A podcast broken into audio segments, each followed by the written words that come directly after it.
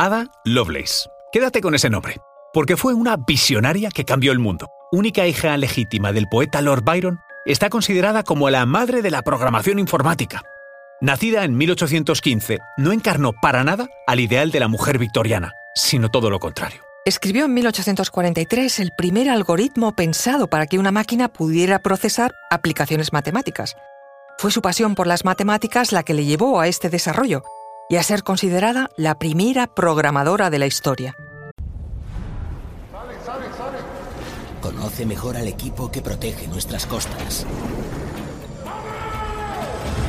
Alerta en el mar, el jueves a las 10 un nuevo episodio en National Geographic.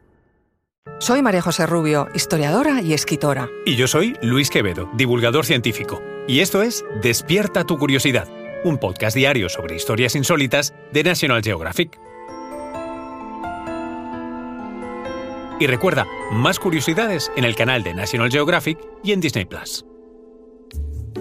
Hizo todo esto en medio de una vida ajetreada. Fue fruto de un matrimonio visto y no visto entre el polémico Lord Byron y la aristócrata Annabella Milbank. Su padre las abandonó al mes de nacer ella y jamás volvieron a verla. Fue su madre la que incitó a Ada a aprender ciencias en un estricto programa de educación. Se marcó el objetivo de que su hija aprendiera con los matemáticos más prestigiosos de la época. Sin saberlo, estaba sembrando la semilla del futuro de las computadoras. Sus ganas, unidas a las ventajas de su estatus social, permitió a nuestra pionera viajar por las zonas más industrializadas de Reino Unido.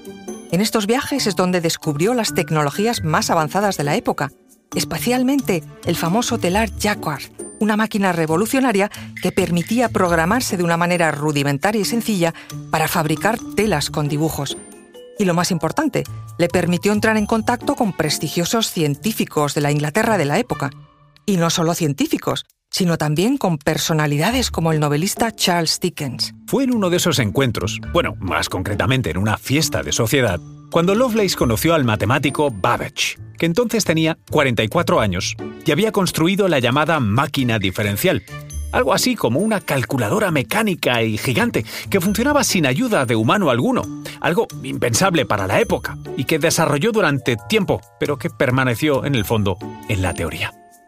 Pero bueno, la conexión entre los dos fue automática. No era de extrañar. Los dos compartían la opinión de que las máquinas cambiarían el mundo, sobre todo el de las personas. En 1835, Ada se casó con el conde de Lovelace, de quien adoptó su apellido.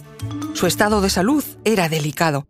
Dio a luz a tres hijos y experimentó enfermedades que tardaba meses en curarse. Problemas que fueron tratados con opiáceos, algo que derivó en un cambio brusco de personalidad. Además, su matrimonio pronto le aburrió y su refugio fueron las matemáticas.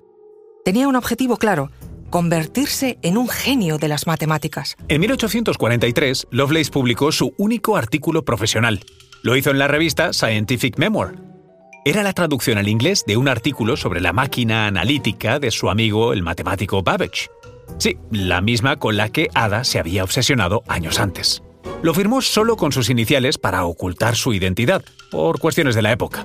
Pero este artículo pasó a la historia. Y no tanto por el artículo en sí mismo, sino por las notas en el apéndice que Ada añadió como aportación propia. En esas notas aportó un algoritmo para calcular números matemáticos con diferentes aplicaciones, que ha sido considerado por muchos como el primer programa algoritmo de la historia. Su capacidad de imaginar el futuro y de ver más allá fue lo que le llevó a Lovelace a terminar de consagrarse como un genio. No era para menos. Consiguió desarrollar conceptos que hoy se consideran visionarios, como el algoritmo informático. Lovelace fue una visionaria de la programación informática. Sugirió incluso el uso de tarjetas perforadas como método de entrada de información en la máquina analítica. Avanzó que una máquina podría programar y reprogramarse para llevar a cabo más funciones que solo calcular, incluso hacer arte o componer música. Se imaginó también lo que podría llegar a ser un ordenador, algo francamente de locos para la época. Y una curiosidad final. En sus últimos años se aficionó a las carreras de caballos e intentó crear un modelo matemático que le ayudara a ganar grandes apuestas. En esto fracasó y le llevó a la ruina.